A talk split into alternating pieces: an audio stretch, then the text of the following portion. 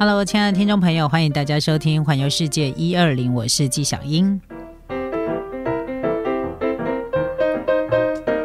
今天纪晓英带大家到北海道的小樽以及鱼市，要特别来介绍它特别的景点哦。那我们讲到北海道呢，如果要看夜景，你会想到哪里？很多人应该都会想到函馆嘛。对不对？千万级别的夜景嘛。那其实，在小樽呢，如果你想要有一些不一样的体验。不要只要想到夜景就想到韩馆哦，因为我们现在是在小樽哦，不是在韩馆哦，哈。那当然啦，在小樽呢有一个天狗山，那这个天狗山呢是北海道三大夜景之一，就除了韩馆夜景之外呢，其中之一就是天狗山夜景了。那天狗山呢可以让大家搭乘着空中缆车，享受大概四分钟的空中漫步，你就可以抵达呢，把这个小樽的市。景啊，一望无际的天狗山展望台，然后呢，你就可以到这个地方呢看一看这个特别的北海道夜景。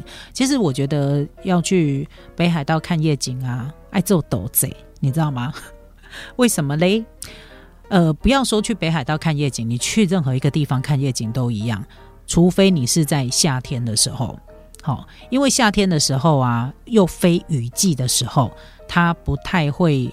有可能就是它不可能会有那个起雾的情形。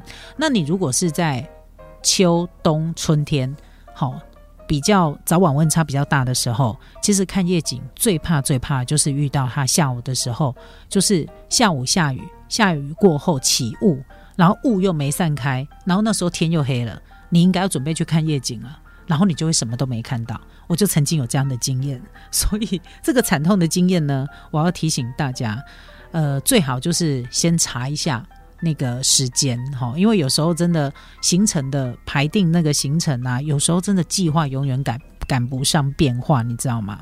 在天狗山这个地方看夜景呢，其实大部分日本的这种可以观看夜景的场所，他们都会特别的去设计一个叫做展望台。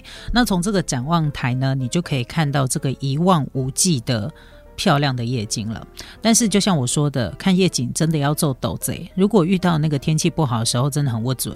尤其是当你时间可能行程都已经排好了，然后呃，却因为天气的关系，你没有办法没有办法看到夜景，然后你可能第二天又不会再来这个行程了，那时候就真的很麻烦。可是没有关系，请大家改变心态。我们的心态就是这次如果无缘，那就代表我们下次才有缘，还可以下次再来，对不对呢？那你就会有这样的一个心态，你就觉得嗯，这样。也好多了，好不好？好，那讲到了这个天狗山的展望台呢，也会建议大家哦，在呃号称最接近天空的一家咖啡馆，就在这个天狗山的展望展望台这个地方，可以喝一杯咖啡。尤其是如果你是天气比较冷的时候去呢，晚上真的山上真的是很冷，好不好？所以呢，喝一杯热热的咖啡，你可以呢在这个展望台度过一个非常美好的。夜晚时光，所以很适合跟好姐妹、好兄弟，然后跟这个，或者是呢有这个夫妻两个人，然后或者是男女朋友哈，来这里约会的也是非常非常的多。因为很多人在这个地方呢，如果天气好，又让你看到这个千万级别夜景的话呢，你还可以拍一下那个 IG 美照哈，可以在这边呢。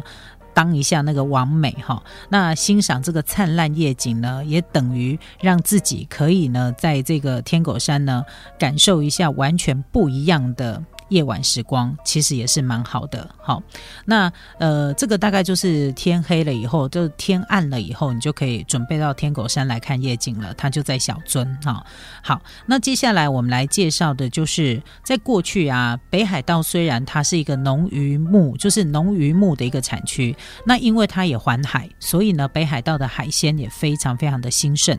那以前早期的日本哦，在北海道呢，它盛产飞鱼，那因为盛产飞鱼的。的关系，所以呢，让北海道的渔业从事渔业的朋友，其实是赚进了大把大把的财富。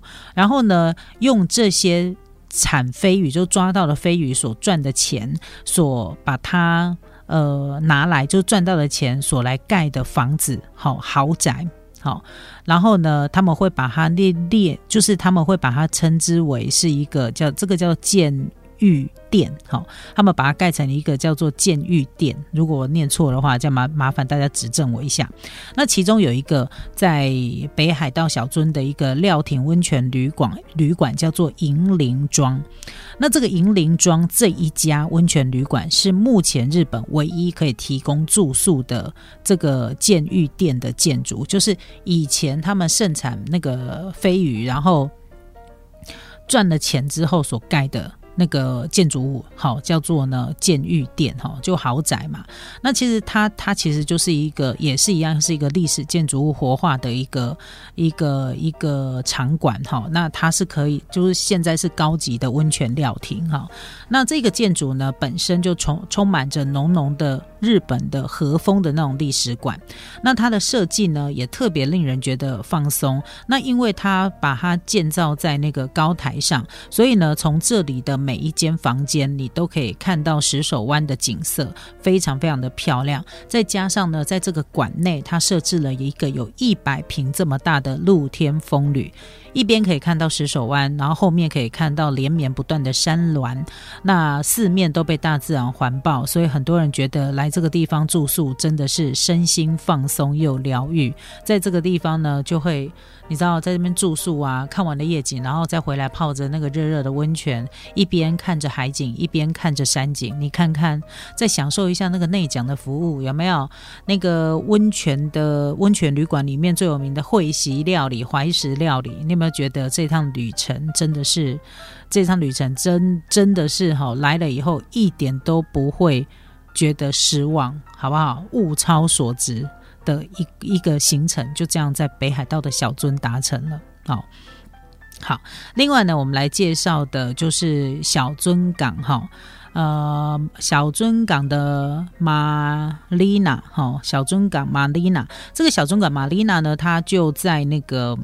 呃，在小樽的主港站的旁边，然后呢，这个地方是可以体验一下哈海上巡航的乐趣。为什么呢？就是可以让你搭着那个那个快艇哈，就是搭船出海。的一个地方，然后呢，在这里呢，你可以看到许多就是在小中港可以看得到的那个景色。那其实它这里有一个类似那种游艇、游艇、游艇码头，所以呢，有的人如果来到小樽的时候呢，也会来一趟这个搭船出海的游艇码头哈。然后就是可以直接在这个地方呢搭游艇出海，你只要付一点费用就可以了。然后当然他们也会有呃。就是利用那个海路啊的那个交通船，哈，那也都也都可以用这样的一个方式，可以到小樽，就是可以到北海道呢来一趟这个海上之旅。其实从东京也会有，就是直直达，就是走海路。到那个北海道这样的一个交通方式哈，那这个交通方式我觉得也很有趣，但是它就是需要你晚上上船，然后呢，你第二天早上呢就会到那个北海道，也有这样的一个交通方式，然后就睡在船船上，就像我们台湾要到马祖去，也有那个我记得好像马祖之行，好。也是可以走海路，不一定要搭飞机的。好，好，那接下来我们来介绍是鱼市。鱼市啊，就是在北海道当中，不是那个。那个 fish 哦，不是那个鱼哦，它的那个鱼呢是鱼天大哥的鱼的这个鱼市。那这鱼市呢，它盛产什么？你知道吗？它盛产葡萄酒。所以呢，在鱼市当中有一个非常知名的葡萄酒的酿造所，就叫做鱼市酒庄。那这个鱼市酒庄里头，除了酒之外呢，它还可以品尝得到用北海道物产所来设计的料理，不管是汉堡啦、牛排啦、意大利面啦这些异国风。味的料理都可以到于氏的于氏酒庄当中，一边品尝葡萄酒，一边美来享受一下美味料理。所以喜欢美食美酒的人，千万不要错过于氏酒庄。那当然，于氏酒庄呢，它有它自己的葡萄酒的直营店，你可以来这个地方试喝葡萄酒，找到最适合自己的酒。然后也有很多人哦，带着小孩来这个地方做那个家族旅行。好，因为你可以直接呢到于氏酒庄里头呢买一个做成那个冰淇淋口味的那个原料，然后呢小朋友呢，可以一边品尝好吃的冰淇淋，一方面呢，你也可以自己来感受一下葡萄酒的制作。所以，想要了解它那个日本对酿造葡萄酒的酒类文化的话呢，就很适合来参观这个于氏的葡萄酒酿造过程的酿造所。那当然，这里呢，除了呃这个像观光工厂这样的功能之外呢，它还设有画廊。所以，对于喜欢艺术文化的旅客，其实是一个大人小孩都很喜欢的一个景点。它叫做于氏酿造所啊。好，那接下来我们要介绍的就是。北海道的水果，在北海道的水果真的也非常非常多，一年四季有各种不同的。那我想大家印象最深刻，应该就是细张哈密瓜吧。来到北海道不吃个哈密瓜，好像觉得没有来过一样。可是其实北海道的水果可不只是只有哈密瓜这样东西而已呢。嗯，好，在北海道，想要吃当季的水果的话呢，特别的推荐大家来到于市的这个宜得利观光果园。对，就是跟。我们很喜欢逛的家居。那个就是家居超市嘛，家居卖场的伊德利就是那个伊德利哈。好，那这个伊德利观光果园在每一年的五月到十一月，它会盛产着当季的蔬果水果。那也都它是一个观光果园嘛，所以你提供采果的服务。那这个采果呢，你在采你只要进来采果哦，在这一个果园里头呢，都会提供二十种以上的水果吃到饱。像春天可以吃草莓、樱桃，夏天有。蓝莓、李子、水蜜桃，秋天有梨子、苹果、葡萄、栗子、核桃、黑枣等等等等。随着季节不同的变换，你可以感受到不同的这个。北方的水果魅力，那同样的水果，你可以品尝到各种不同品牌的种类，非常推荐大家来试吃比较。所以呢，爱吃水果的朋友不要错过这个宜得利观光果园。那这个果园里头呢，它当然除了水果新鲜的蔬果蔬果之外，新鲜水果之外，它也提供新鲜水果所制作的果酱、果汁。其中有一个叫特制苹果派，是宜得利观光果园的人气商品。很多人呢要来。采果之前就会先预定哈，然后呢，推荐一定要吃的就是它的苹果派。好，那如果对于喜欢日本传统威士忌有兴趣的朋友，就不要错过了这一个威士忌于是蒸六所。那这一个观光工厂呢，跟之前我介绍这些观光工厂唯一不一样的地方，就是这里没钱无料无料，不用，它是一个免费的一个参观的这个酿酒工厂。那它是日本第一间的威士忌工厂，那因此而得名。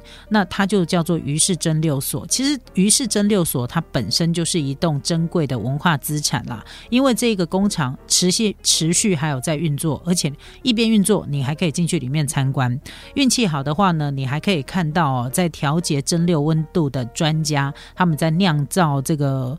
在酿造那个呃威士忌的时候的一些小技巧。那当然参免费参观完这个威士忌工厂之后呢，还可以来试喝一下这个当地的威士忌。其实这也是这个行程大受欢迎的原因之一。一方面免费，一方面你还可以喝到于是单一呃单一纯麦的威士忌啦，然后还可以品尝到它当地非常有名的苹果酒。那这些呢？这么多众多的这个威士忌呀，或者是这个所酿造的、所制造出来的其他酒类，都很适合大家可以来这边一边试喝，一边选择自己喜欢的，然后可以把它带回家当成伴手礼一样。再一次提醒大家，喝酒不开车，开车不喝酒，十八岁以上才能饮酒哦。哈，那当然，北海道的小樽跟鱼市其实呃都是非常有魅力的地方，虽然他们都是属于比较小的城镇，可是呢。呃，他们当地的这个特色其实是很值得旅客们可以找时间来这里呢，来一趟这种小镇之旅。那大家可以多多的利用，就是那种观光巴士啦，或者是定期循环的小巴啊，然后或者是北海道里面所贩售的各式各样不同的交通票券，可以让大家来到北海道的时候，除了你最常去的那些地方之外，在那个。三坡路就是在那个札幌啊，就一直在札幌啊，或者是函馆这个这些地方，然后泡温泉呐，就是从你从看到那个北海道日本行程里面所看到这些景景点之外，其实它还在它其他的除了这些大型的观光的景点之外，它还有很多很值得大家细细品味的地方。因为日本算是一个把一乡镇一特色做得非常彻底的一个国家，所以即便你可能只是去它附近市郊的一个小。乡镇，你都可以发现到很多很多不一样的新大陆。你会觉得这个跟你平常来旅游的那个感觉观感是完全不一样，可以用不同的角度去了解一个当地的特色。我觉得这也是旅行非常有趣的地方。